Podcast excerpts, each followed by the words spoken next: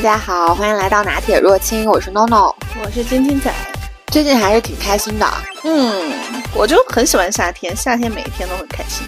嗯，最近就是因为可能夏天天比较长，然后晚上可以干挺多事儿，对，所以这就很开心。而且最近疫情之后的第一个夏天吧，嗯，然后也有很多电影，嗯。然后呢，呃我最近这一两个星期去电影院的次数，我觉得都赶上去年一整年我去电影院的次数了。最近确实好看电影也很多，反正就是，嗯，各种题材，然后国内国外都还挺多的。然后嗯没事儿了，我们吃个饭呀，喝个酒，完了之后去看个电影。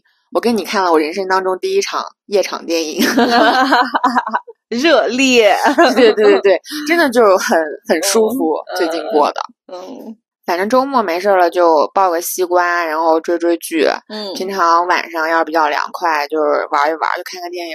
这就是我憧憬梦想的生活呀，有钱有闲，抱着西瓜追剧。那我们今天就聊一聊我们最近看过的一些电影或者是呃影视剧之类的。行啊行啊，其实有很多还挺想分享推荐给大家的，因为好剧很多，有时候。有的剧它就是被它的名字给耽误了，有的剧呢，之前我们就是那个《爱很美味》，就是前两年那个也挺的时候，好看的，其实对，但是他们嗯就说它严重的被名字耽误。对，确实一听就感觉很中二烂俗。嗯，我就嗯先说一下我最近就是最近看的一个，就是我周末去看了那个《长安三万里》，我不是还嗯问过你吗？嗯，然后你说你和小朋友去看的，对，因为都说这部剧特别适合带小孩儿一起看，就是能让他对这个诗词产生很大的兴趣。啊，他诗词确实，但是很多嗯人就是说，其实小朋友他看的可能会比较开心，然后投入，但只有成年人，就是心酸的成年人能看懂背后的意义。是吗？你这个我这个过程就是，我们小孩儿前半部分还可以跟着这个诗词对一对，哎，然后还一脸的就哎背过背过，这都学过学过，然后后半部分就已经开始呼呼大睡了。那你真是很幸福诶！他们说看不懂这个剧的，就是过得很幸福，就是成年人的辛酸你都没有经历过吗？是吗？是有我忽略的点吗？你 那我跟你聊一聊，嗯就是其实我还挺伪文艺的嘛，嗯，然后我就还专门约了一个，就是之前跟我聊天还对过一些诗词的。哎呀，我天！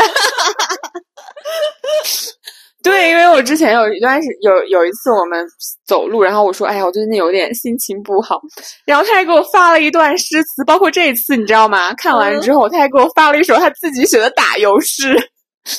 一会儿录完了给你看一下，你要不说我就忘了。然后我就和他一起去，整个就是三个小时，其实还是挺剧情还是蛮紧凑的，就是没有感觉很难耐，就是那个嗯时间。然后我觉得他的导演就很会讲故事，嗯就我是一个很喜欢听故事，然后很喜欢会讲故事的这种嗯叙事。嗯，他就用高适的这个角度，对，就是讲了整个。嗯嗯，就是唐朝对嗯由盛到衰的这个过程当中，跟李白还有其他很多就是我们耳熟能详的这些嗯诗人的嗯故事，嗯就是看完之后，就有些人就是痛哭，你知道吗？嗯嗯我还好，但是我会感觉内心很触动，就是嗯我的感受就是。大家都还挺不容易的，哪怕是这么有才华的人，嗯，就是他们在那样一个，就是在我们看来可能很好的时代，在盛嗯唐或者是中晚唐，可能遇到了一些变故，但是人家都说，就是这个时候出的这种诗人，他们可能更有这种感情，对于他们的创作会更好。但是对于他们本人来说，你就觉得，其实一生就还有很多委屈。什么？你这聊的太深沉了，我所以就是说，所以就是说，你一看就是没有经历过这些人生的委屈和洗礼，好吗？没有没有。高适委屈，我觉得全文让我感受到他最委屈的两件事是：第一次他去赴那个一年之约的时候，哎呀，大半夜嘚嘚嘚嘚嘚骑着马跑到李白家门口，然后李白说：“哎呀，太好了，你来了。”然后他说：“哎呀，我要赴那个一年之约。”然后李白说：“啥？啥一年之约？”啊，我记得在船上 是吧我觉？得是真的委屈吧？好吧，这是第一个。第二个就是他又赴他的约，啊然后说是李白当时不是混的不错嘛，然后就说，哎，你你来，我要帮你一把，嗯是吧？然后他也是，嗯，这个满怀期望的就上路了。到了之后，确实也是，哎，玩的很开心。玩完之后说，哎呀，那不是你让我来干嘛干嘛？李白是啥？我让你来的，啊，这个我后来有看到一些我觉得这真委屈，好吗？解说，就是当时我也没有想到，我也觉得李白是忘了。后来我看到一些解说，就是其实因为李白写信给他的时候，就是他正值还比较得宠，就是受重用的时候，嗯但是他写信。到高适来中间可能有一两个月的时间，因为古代嘛，就有变故了。然后他就会，他就说，其实李白意识到他其实没有能力去帮助别人，或者是改哦变，就是这个时代来真正施展自己的抱负。就是你能看到他，就是天天在那儿，就是纸嗯醉金迷、嗯啊，然后就是声色犬马等等，所以就是这也是一种解读啊。但是到底是什么样，其实我不不知道，我们都不知道。嗯然后我还问了那个男生，我说这两种人生就截然不同嘛。嗯一个就是真的就是非常洒脱，嗯，然后就是又非常有才华，嗯然后另一个就是隐忍，然后刻苦，靠自己的这嗯种忍耐。嗯然后我说你更觉得你更倾向于哪一个？然后他就会觉得李白太马虎了，就是犯了 太多错，就是包括那个当朋友的话，真的挺头疼的感觉。他说当朋友，对，就是就是包括就他会给你带来一些欢乐呀，或者是一瞬间的快感，但是就是你跟这种人处吧，你就总是心里不踏实、不靠谱。你把他的话当太当真了也不行。对，然后他还说了一句，嗯他说但但是大概可能女孩儿都比较喜欢 李白这种就是放浪不羁、爱自由嘛。啊，又有才华这不是你。射手座嘛？哦，那可是真的很有才华呀，这个真是是羡慕不来。对，然后他就是这样讲的，然后大部分人都是放浪不羁，没有才。啊，对对，然后就是有时候放浪也就一段儿啊，嗯然后后面又浪不动了。嗯然后我就是觉得，其实我们看了三个小时，就是人家这一生，然后能看到的就是人家就是不论是闪光还是嗯。低谷的时候，然后但是我就觉得我让我觉得很有感触的就是正常人的一生中，一定不一定没有就是像李白这样一直就是很有才华又放浪不羁的人生态度，嗯也很难像高适这样。就一直揣着一个目标，就哪怕他就又回到家乡，哪怕他又燃起希望，嗯但是就一直怀揣这个目标，最后终于达成。我觉得大部分的人生就是我时而踌躇满志，然后时而发现碰壁了不行，嗯。时而又想算了躺平吧，就是就是诗酒人生，潇洒潇洒；对，时而就是又是嗯、再想想要不要再努力一把。总之就是可能会有这样几个时刻，但是除开这几个时刻，大部分的时候大家都是平淡的过着。对，很难有像他们俩这样坚持自己的风格、一以贯之的。就是我要么就坚持自己的嗯目标一直到达成，要么就是我坚持我自己这个洒脱肆意的人生。嗯嗯对我不，我不去就是做那些具有社会属性的那些事情。对，而且这两个人都是非常有才华的人，嗯就包括复县的那些我们就是很出名的诗人，都是非常有才华的人。但是可能大家的一生也就是这样，就刚开始可能踌躇满志，完了之后四处碰壁。但我觉得高适不一样的地方是，李白更多的是他的天赋比较对厉害，对对，然后呢，再加上自己后天的积累，他也苦嗯读，他对，也说加到，对，加上自己的积累和努力，然后就是让他的天赋更加的迸发出来。但是他确实天赋是很天赋值是很高的。然后这个高适呢，我觉得就是很也很值得揣摩的地方，就是说他其实一开始你看家道中落吧算，然后呢再加上他虽然确实有一身武艺，但是你说这个市面上有跟他差不多能力的人嘛，也有，对吧？啊、能不能得到重用，那完全就得看这个机遇，我觉得这个就是机遇，然后再加上，嗯，他一开始也读不进书，对吧？嗯嗯然后最难得的就是他居然可以在这种情况下，就四处碰壁的情况下，回到家乡里面种田，嗯，然后呢，去坚持读书，就是把自己以前根本不可能做到的一件事情，然后慢慢的去想做成它。我觉得这个真的太难了，我觉得大部分人都反正我一定是做不到。对，就是你在那儿，就是这种隐忍，关关键是他隐忍了这么长时间。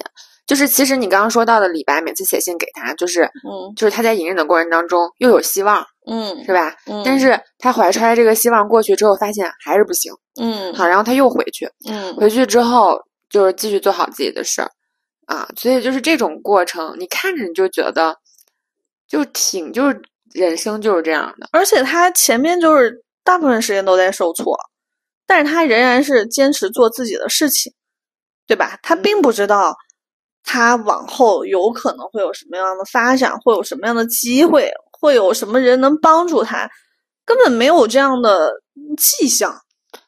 所以有时候要求自己去嗯。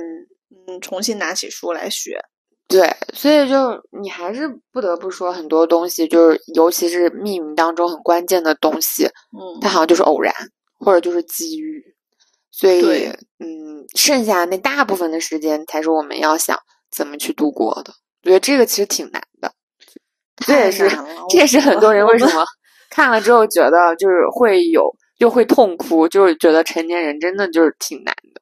哦，就是我觉得还能痛哭的人，说明他还是内心有踌躇满志。像我这种已经麻木的人 就，就就还好吧，就更容易这个可能投入到李白的那个“君不见 哇，我没有那样的才华，真的，我觉得他就是就是在就是在说到那个嗯、这个《将进酒》的时候，是吧？嗯就非常的真的就是肆意洒脱。哇，他那时候就那种创意，每一句的那种迸发，你都能感受到他当时即兴创作的那种感觉，其实特别酣畅淋漓。就是天才，嗯啊，但是高适也很厉害啊，就真的，我觉得对于一个不喜欢读书，觉得读书对自己来讲压根儿没有任何天赋的人，然后让他最后居然还写诗，嗯，对吗？然后写的诗还也还具有了一定的口碑，我觉得太神奇了。你你说放在现在这个社会，我们也就说那小孩儿读书，我觉得就是基本上都靠天赋，对吧？你这个愿意读书的小孩儿，那从小就看得出来，基本上家长不怎么用管，他基本上也就差不多能考得还不错。啊，你要是真的没有这个天分的，那你怎么让他读书，他都学不出来。但是高适这个重点就在于他是内驱力突然一下子被激发了，他突然找到了读书的动力。他以前可能觉得我我我对读书没兴趣，那我反正我家里边就习武的，我就把习武这件事儿做好就完事儿了。但后来他发现社会没有那么简单，我我光靠武，嗯，只能回家种田，对吧？那我还是得面对现实呀，我该学的还得学呀。而且他们那个时候写诗的初衷，我觉得也是跟就是想有一番作为和时代有关，嗯所以就是，所以我觉得创作这个事情就是就是很神奇的事情。嗯，就是他们在当时写诗的时候，可能就是为了想抒发等等，但是就是没有想到，就是现在都是传世之作。嗯，所以我觉得创作这件事儿，哎呀，我觉得如果我的播客 是怎么名留千古？倒不用名留千古，就是我们的那种，就是那种也算创作吧，然后或者是这种抒发，就多少照亮一点嗯点，就是小星光，是不是嗯也会有一点点意义吧？所以我觉得这是不是就是你在创作的时候能够体会到的一些快感？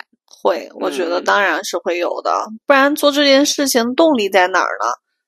对，你看，我觉得他们当时也是忧国忧民嘛，嗯。然后包括关注时政，像李白，嗯。他也不想就是天天就是写一些赞美杨贵妃的诗词去嗯。博这些嗯。富贵人家的开心，嗯。所以他会有郁郁不得志。我觉得他们大家还是会希望，就是对时代吧，就他们那个时代也好，我们这个时代也好，有一嗯。点点意义。所以我觉得有创作目标或者是就是创作之心，其实是可以去进行的，就是嗯哪怕它就是一点点微弱的小火光呢。嗯，我希望我们的播客也有这样嗯的嗯有这样的意义。哎呀哪怕照亮我吧。就是像上一期你聊的，你自己都成长了，是不是？我觉得嗯这就是意义嘛。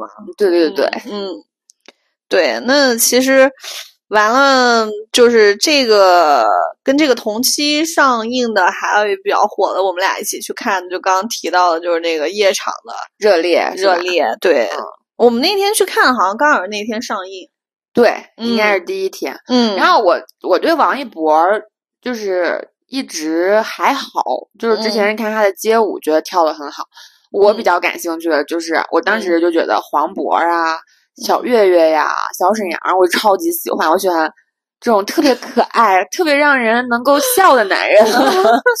啊，但整个看下来，其实没有说就有很失望的地方。嗯，就是的，确实就是整个还挺顺畅的。然后王一博的演技也没有让人失望。哎，他们说他的眼神真的很清透，哎，对，然后他以前我听说他就是说平时就没啥表情，然后呢一跳舞的时候，整个人就感觉灵魂突然装进了皮囊里，就是突然有灵魂了。所以就是你要干自己喜欢的事儿。对对对，然后他就是我这次看这个电影之后，就感受到确实挺不容易的。你就说那个头转啊，我当时就觉得看我就觉得脖子难受，像我们这种有长期伏案工作、有颈椎病的人来讲，就觉得好痛苦。就是他们能把这个事儿做到这么认真，然后这么不怕疼去练这个事儿，我觉得也真的是挺有毅力的。而且我之前就是有就是有质疑过，就比方说他们也属于一种体育运动嘛，就是嗯运动项目，嗯比如跳舞啊，包括很多就是那种跑步啊、篮球啊之之类的这种体育项目。嗯我就在想，他们都是会受伤的，就是他们既然会受伤，为什么大家还对他如此的执迷？就就是喜欢啊！我觉得真的在喜欢面前，这些我都能忍。你要换个我不喜欢的事儿，我擦破点皮儿，我都觉得我受了老大的委屈了，对，是吗？所以嗯就是就是不就是这种执念呀、热爱，嗯真的，嗯我觉得就是你眼神当中透露出来的那种光，都是真的是不一样。对，所以真的就你刚刚说的，人得干自己感兴趣的事儿。那一刻真的就是，我觉得，为啥说我觉得以前的教育呢？这这咋聊着聊就聊教育？这是可能是我一个当妈的人的这个 下意识，就是以前我们那个时候就不管你擅长什么吧，反正就是你得学习，是吧？知识改变命运嘛。现在就跟提倡的是去找提前找到这个小朋友的那个天赋值在哪儿。嗯长处在哪儿，然后更多的让他以后去做一这个自己更能得心应手的事情。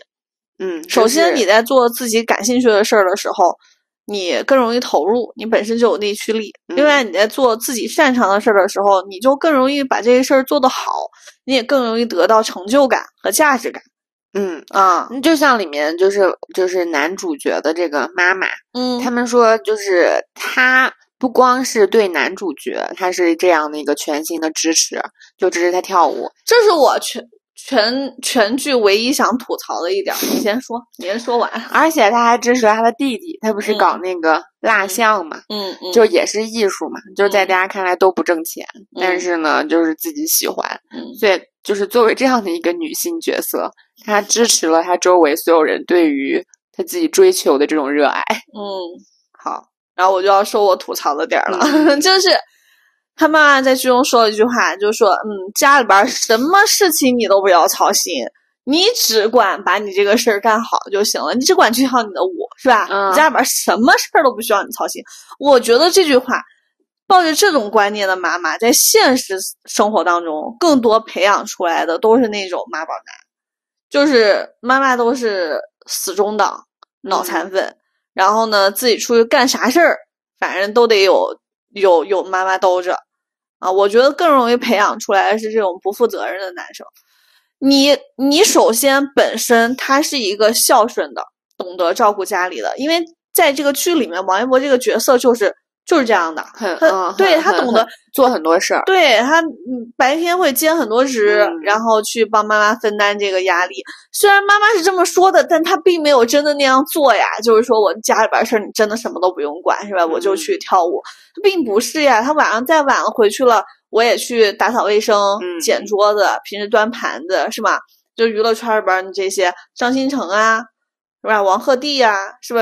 真正家里边儿都是在家里边儿是这种角色，就是平时也是一个负责任的好孩子，能嗯担能担当的大男孩儿。嗯呃，这种情况下，好，妈妈跟你说这种话，是吧？鼓励你去追求梦想，支持你的梦想，我觉得是可以的。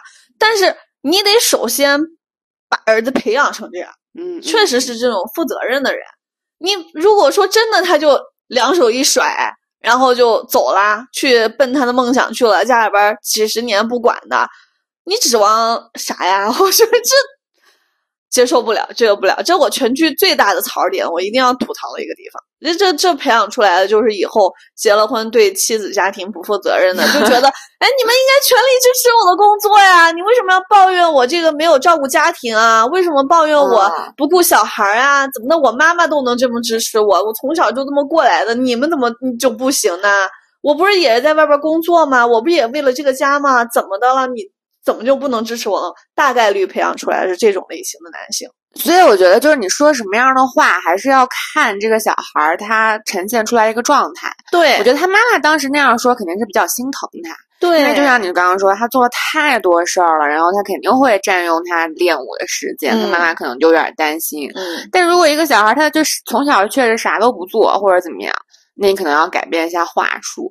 所以就是教育这个事儿，它不是千篇一律，就是能一刀切的事儿。它因为每个孩子都不一样，所以就是真的得多关注具体问题具体分析。是强烈谴责这种 这个 不负责任的妈妈。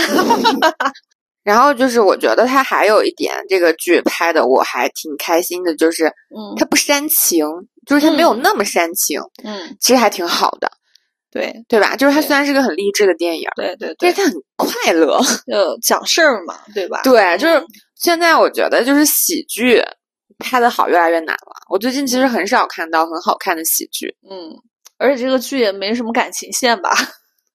就是那个对啊，啊，那个宋祖儿出来，也就是就就就几个镜头，是吧？对，人家宋嗯祖儿也是在做自己喜欢的事儿。对，所以这个剧其实还挺单纯的，就是啊，我是觉得以后的这种励志啊，或者什么，不用为了刻意的煽情去煽情，，对对对，就是你轻松、嗯也不一定就不好嘛。嗯，然后最后给人感觉就很燃嘛，嗯嗯嗯，嗯，我觉得目的就达到了。对，嗯，行，然后嗯，我们还看了一部电影儿，也一起看的，啊，对，就是我出差回来那那个星期，我们晚上去看的嗯，《芭比》，是吧？嗯？这个很火，就这部剧，嗯，就是因为它又沾到了最近比较火的话题，就是女性主义。对。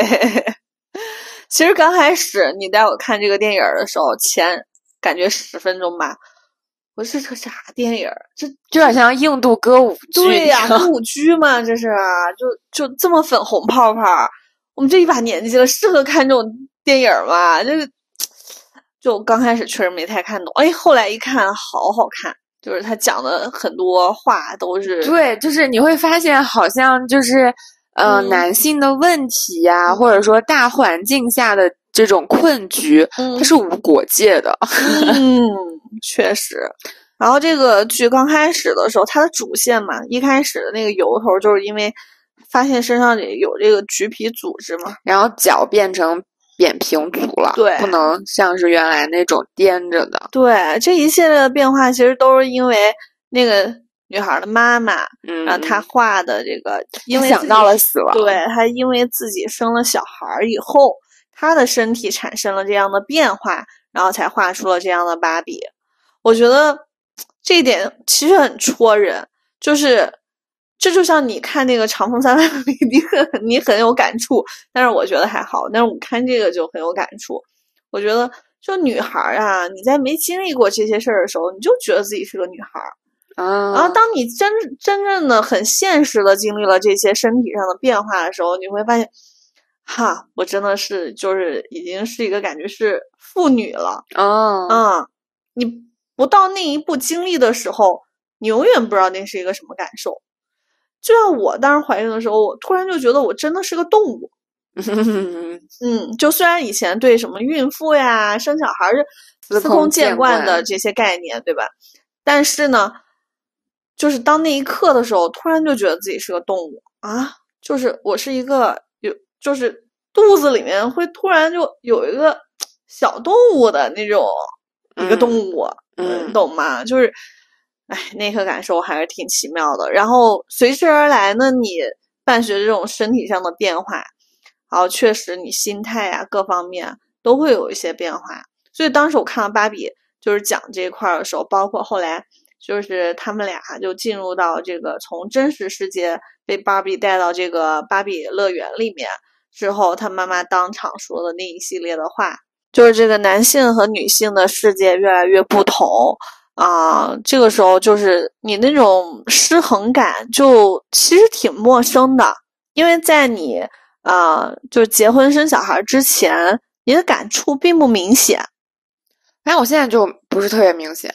嗯，因为你现在就基本上还是处于一个单独的个体嘛，你就算跟男生在一起，也是嗯，大部分时候甚至还是男生在追求你的这个状态，所以你不会有那种失衡的感觉嗯啊。你但是你进入到了这个结婚，然后这个生小孩之后，你怎么说呢？你你生产力下降了，你知道吗？就是你嗯的这个正常的这个生产力下降了，然后再加上激素对你的影响呀，身体上的变化啊，心理上的变化等等，然后就开始失衡了，就真的会变得不一样。那你当时觉得这部剧，就是你，你如果心里会觉得有些失衡，然后看了它之后，你觉得，嗯，他是他是看到了你心里的这种失衡，所以你觉得很有共鸣吗？对呀、他当时夸夸夸夸夸，就是讲出那一堆的时候，然后突然就唤醒了当时被这个男权啊父权制就是洗嗯脑之后的那个芭比，就把他们给唤醒了。然后他们突然说：“嗯，我这个对啊，我以前是个法官，对吧？就那个女法官啊，我以前是个嗯医生，对嗯，我跟你不同，就是我虽然没嗯有那些失衡感，嗯但我听到就是那些话术的时候，我也很爽，嗯就是因为。就是这些男性的想法就很真实，但是真实的可笑，就是他，对我当时很爽，就是周就像嘴替一样，把我们嗯。说的这些话说出来了。嗯，然后因为当时是我们两个女生去看的嘛，我看嗯。网上就是有和就是男性朋友，或者说周周围旁边坐了一个男性，嗯，然后呢，那个男生就是刚开始看的时候，可能也会一直说，嗯。然后等到吐槽这一段的时候，嗯。就是说，嗯、就是男性的一些思维的时候，嗯。就旁边就会有女生说：“嘿，说你呢。” 就是他们真的很自信哎，嗯就是我很记得我当时笑的，就是那个，就是那个 Ken，嗯他他看到芭比了之后，问他：“你愿意做我长期的冷漠的 这种维持关系的女朋友吗？”嗯嗯，女伴儿啊，像就是嗯就是很自信哎。然后，嗯。但我觉得好像男性很多时候确实是这么想的。就是他那个，我记得当时他那个就是从人类世界、真实世界回到乐园之后，那个 Ken，就是他所有的背景都是有一匹马马在奔跑，我觉得那个太具象了，真的。对对对对对，他嗯他其其实你会发现，他男性他稍微就是感受到了一丁点儿这个大社会环境下对他的这种肯定、或者是嗯那种优越感，他嗯突然他就拥有了万钧之力 一样，对他回来了，他就能创造自己的王国。嗯嗯嗯嗯，是，嗯。但其实后来的那个两个男性之间的那个战争也挺形象的，就男性之间那种雄性的对抗嘛。嗯其实男性之间单纯的来讲，就是雄性动物的那种对抗争夺。但是就是反正我看我看那场争夺的时候，我我们都觉得很好笑。嗯就是其实更多的时候，他们所在意的那些抗衡的东西，其实都没什么意义。嗯可能就是谁更强壮，谁更厉害，嗯谁更招人喜欢，就是这些，就是在他们看来好像很很重要的东西，对其实挺无聊的。对然后他们还就是会，就是真的是比较用心的去争夺，嗯像像过去就争夺地盘儿这种，嗯所以然后包括女性当时就很容易被洗脑。我觉得就是好像就是这种男权的这种意嗯识，其实是很容易蔓延的。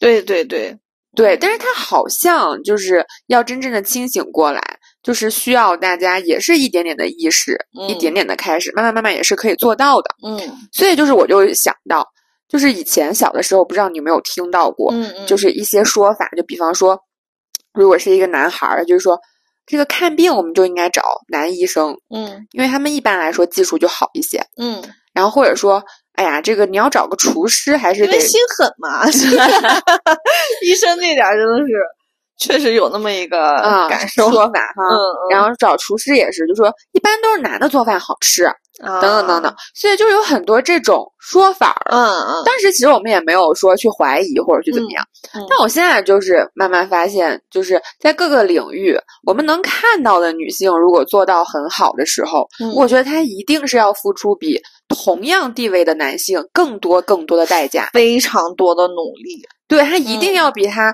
就是同样职位或者说同一个就是阶层的男性更多的代价。是所以就是我现在开始或就是开始质疑，就是之前这种说法。其实嗯可能并不是说男就是男医生或者男厨师，或者是任何领域里面的男性，他都是要表现得更好一点只是对他们来说便利度更强一些。反而就是我们现在能够看到各个领域女性的专家，她一定是付出了更多努力的。嗯，确实，真的是这样的。因为就你就像厨师这个事儿吧，因为其实男性他本来天生就有劲儿一些吧，那个颠勺儿是吧，不停的在那儿颠颠颠。你会换一个女厨师，确实很辛苦啊，对，但是体力上就跟不上呀。对现在也有很多做饭很好吃的女厨师，对所以他们也要付出更多的就是时间，哪怕是体力。对，所以就是包括我之前最近跟很多朋友聊天，他们就是说现在在选择，就比方说服务行业，就是比方说出去，嗯、就是吃饭呀，或者是嗯。看医生啊，或者是选择健身教练呐、嗯啊，或者是打球的一些教练，他们嗯。都更愿意选择女性。他们一是说这样的话，他们的专业度也是比较强的；再嗯。就是我们在能够选择的范围内，我们觉得我们选择更多的女性，其实给了他们更多的机会，嗯，就是在嗯，对，是的，对，这嗯。样的话，他们的收入也好，或者说他们的社嗯会地位也好，嗯慢慢慢慢就会有更多的女性加入到这个行列当中来。对，而且其实女性她是在不断的成长的，对对对，就是男性他可能一直处在一个优越的状态化，他的成长是很慢的。嗯但是女性她在反而在这样的这个环境当中，她会不断的激励自己去更新换代，激励自己去变得越来越好。所以说，其实我觉得女性的成长是非常快的。对比如像说这个男医生，男医生我们以前是说，哎，找男医生是因为他心狠嘛，手狠嘛，所以手稳嘛。比如说拿手术刀，对吧？他可能手就稳一些。女孩们就是可能天生就是胆儿小啊，然后嗯或者优柔寡断呀、或者是有这一方面的这个因素，对吧？但是我们现在就是女孩，她成长了之后，她就越来越专业。对当一个人越来越专业了，其实这些感情上的因素的影响就会慢慢的更变小啊，他就会越来越专业，就会把这个事情做的做回归到事情本身，做的越来越好。现在有非常多的优秀的女医生，其实女生在当医生的话，比男生的那个优势其实要多的，因为她会更容易体会到病人的那个心情，她在沟嗯通交流的时候，更容易让病人放松下那个心情，对吧？然后就是更好的能改善这个病情。我觉得女生其实是有天然的优势的，啊，对，其实各行各业它都会有。对，所以就是我们在就是现在就是我们在选择一些就是专业的指导啊或者什么嗯的时候，我也确实觉得，就是说当我们选择了女性的这种呃这个方式的话，嗯，对于大家来说，我觉得都挺好的。嗯嗯，所以这也是就是最近聊天给我的一些启示。对我觉得这些各个行业的女性，她们创靠自己的劳动和专业去创造财富，我觉得都嗯非常值得尊重。是我们要改变以前的刻板印象。嗯，嗯，但是你真是因为现在还是有一些人就还是抱着以前的那些老观念，就是你要告诉他这什么世纪了，什么年嗯代了，咱以我们自己嗯的行动先去支持女性。对，是的，是的，嗯，然后这个也是最后这个芭比，嗯，最后的一一一一块儿就是剧情，然后也让我特别泪目的嗯，你就一点儿哭了嘛？就是他的啊创始，就是发明芭比的这个老奶奶对对对来了。嗯，对，然后跟芭比说了一句话，嗯对吧？他说：“我其实我创造你的时候，也并没想让你成为什么。”嗯嗯啊，然后那一刻就突然泪目，就想到我我对女儿的这种心情，你知道吗？就是觉得就是就是嗯，好好的平平安安的成长就可以了，对吧？然后然后同时呢，我看了当时那个老太太哈，嗯我就还有一个很大的触动，就是我特别感谢，然后作为一个女性，非常感激，就是在各个领域做的非常出色的、杰出的这些女性代表。嗯，因为是她们，然后帮助这个世界看到了女性。因为嗯你就算平时说的再多，你再去抗争自己的那个权利，嗯，你没有这样的这些佼佼者，没有他们的这个代表和力量啊、没有他们的这种激励，我觉得还是很难让这么大的世界看到女性的力量。对啊，所以就是就是还是我们需要不断的去嗯成长。对对，然后说这个，我就想到我，嗯，之前看的那个韩剧，然后给你安利了半天，我就看了两集，太你能不能给我是推一点儿 不是古外文儿的呀？我这个人就不喜欢看字幕。人家就追剧追的非常不专业，你知道吗？就死磕国产剧。对，我可以听着听着睡着，这是我 追剧的时候比较快乐放松的地方。那你知道吗？我觉得这个恋爱剧啊，就爽剧这些呢，就是在这个韩剧这块儿呢，还是做的有很多比较优秀的地方的。那你跟我说说吧，这样我就不用看了。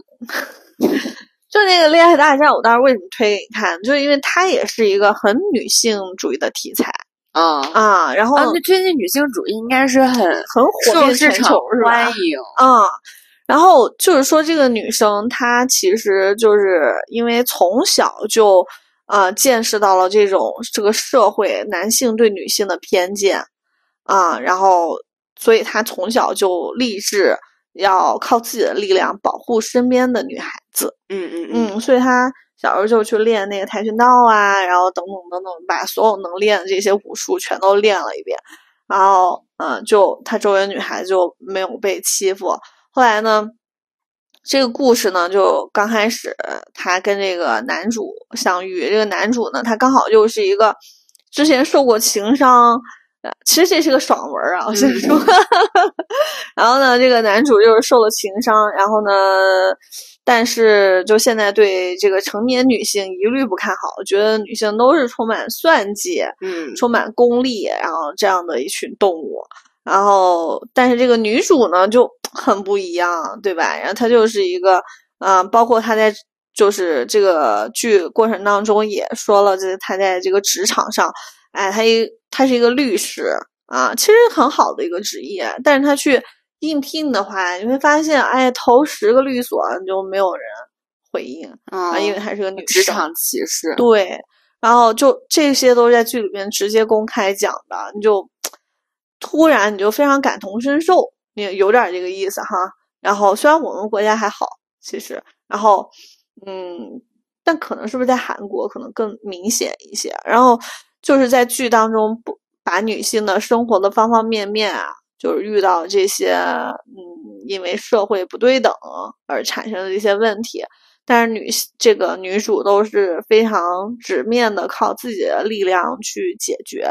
然后呢，这个男主就看到这个女主跟其他女性的不同，然后于是就两个人，嗯，就是爱上了故事。然后当然最后有一个反转，就是说他们俩在一起之后，这个男主是一个一流男明星，嗯然后在一起之后呢，啊、就是突然媒体开始大肆爆料这个女主之前，因为这个剧刚开始上来镜头就很火爆，就是这个女主她挎着一个小奶狗，然后在 hotel 你知道吗？然后就迎面跟哎一个男生挎着一个呃美眉，然后就过来了，两个人又碰上了啊，你两个人两对儿一聊天儿，发现就是那是她男朋友，嗯嗯嗯，就是各玩各，然后突然就在 酒店碰上了，你知道吗？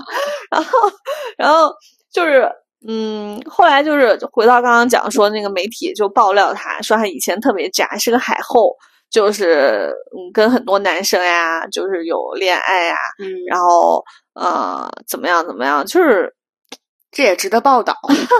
呀，然后就就大家就引起了群愤嘛，就觉得你一个男明星怎么能跟这样的人在一起啊？嗯，然后女生之间你也知道那种粉丝就是啊、说起话来很恐怖的，就是那真是，然后就把女生就是批的一文不值，然后哎，这个时候男主很坚定。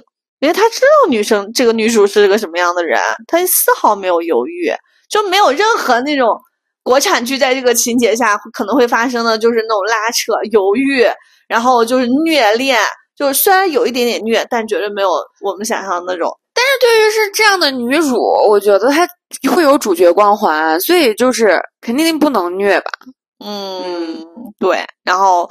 反正就是最后当然是一个很和谐的结局，啊、但这个过程我觉得很值得看。你觉得值得看的，其实是在于他对于女性的这种困境啊，嗯，或者是他的闪光点呀，嗯、他都会这个比较如实的这个展现出来。对对，但是它之所以是韩剧，就是这种，就是就像你说的，太爽了，对。嗯这这也得带起一股这个风潮，你知道吗？就是啊、嗯，对，这个也确实就是你就像以前我们小时候看那些无脑的那个啊，什么大叔和萝莉、傻白甜，然后就确实影响我们那小时候就觉得，嗯，傻白甜是好的。啊、傻白甜的，这个确实，我觉得这个这这这就是一种对，就是哪果。它有主角光环，在很多人看来脱离现实，是不是？嗯、那又怎么样呢？嗯、就是你得看到，就是女性的困境以及她们自身的力量。对，但是这个剧其实你细想的话，它有它很心酸的部分，就是说这个女主，你看她从小就要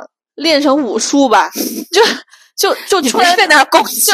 就出来能打吧，是不是？我觉得这个就，你要看女性的要求是不是太高了？必须得活成这个样子，才能追求到这个这个这个想要的这个结果嘛？这这也太难了。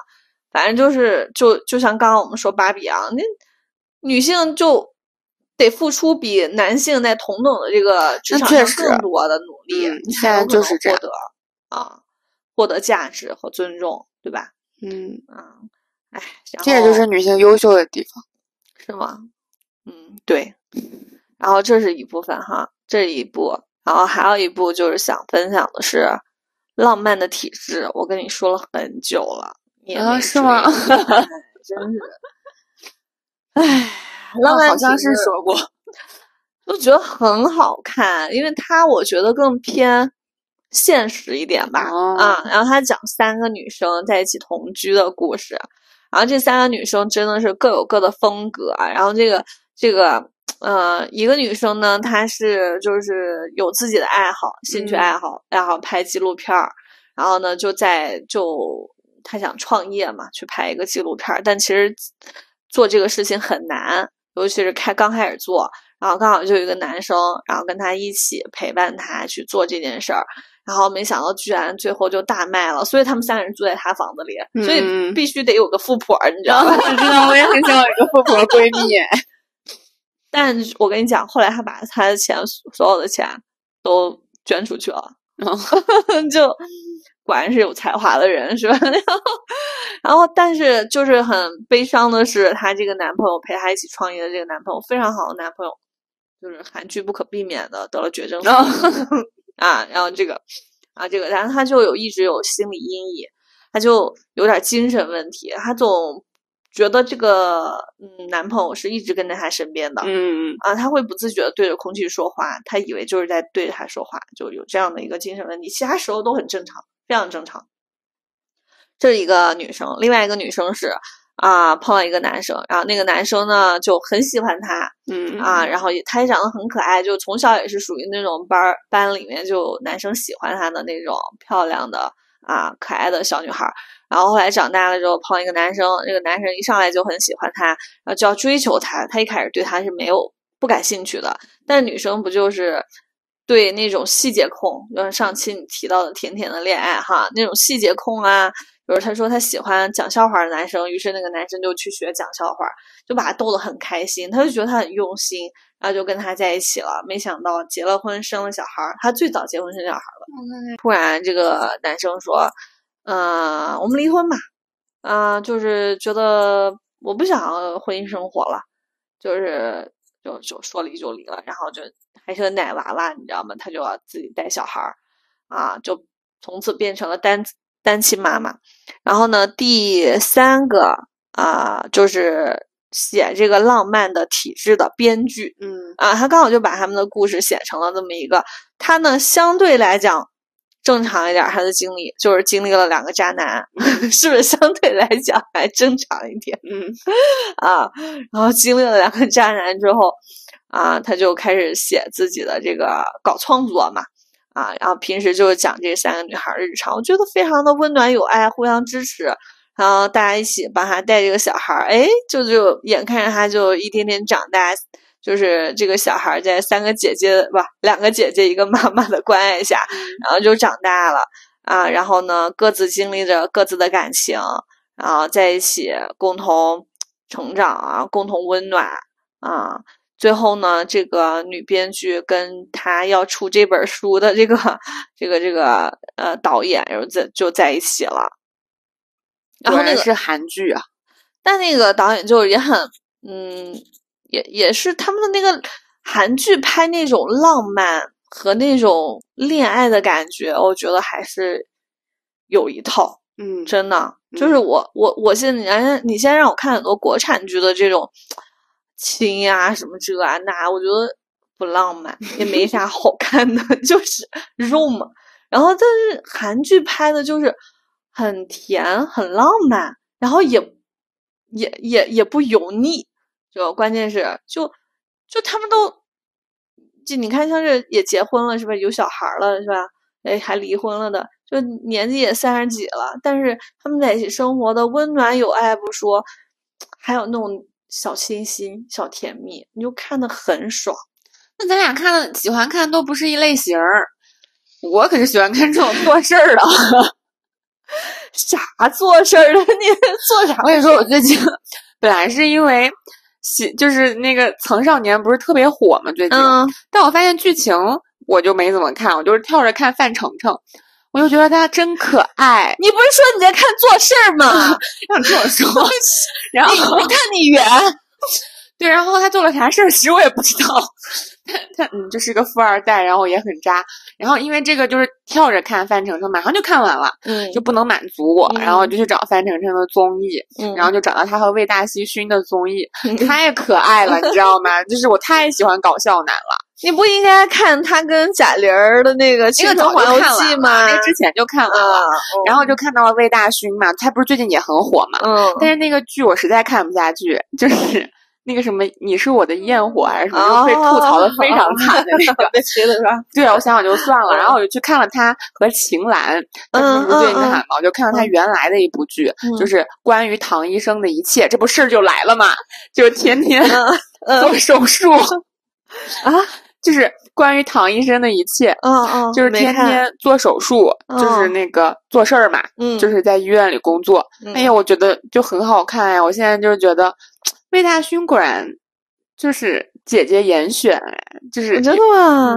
嗯，反正魏大勋情商挺高的，搞综搞综艺的时候，啊，然后嗯也不错，演演嗯技也还不错，嗯然后范丞丞也还不错，嗯所以最近我就基本上都跳着看他们俩显眼包们两个，对对对，很 喜欢。最近快乐的源泉都是来自他们。嗯，对对对，原来你喜欢看这种，就是浪漫呀、粉色泡泡啊这种。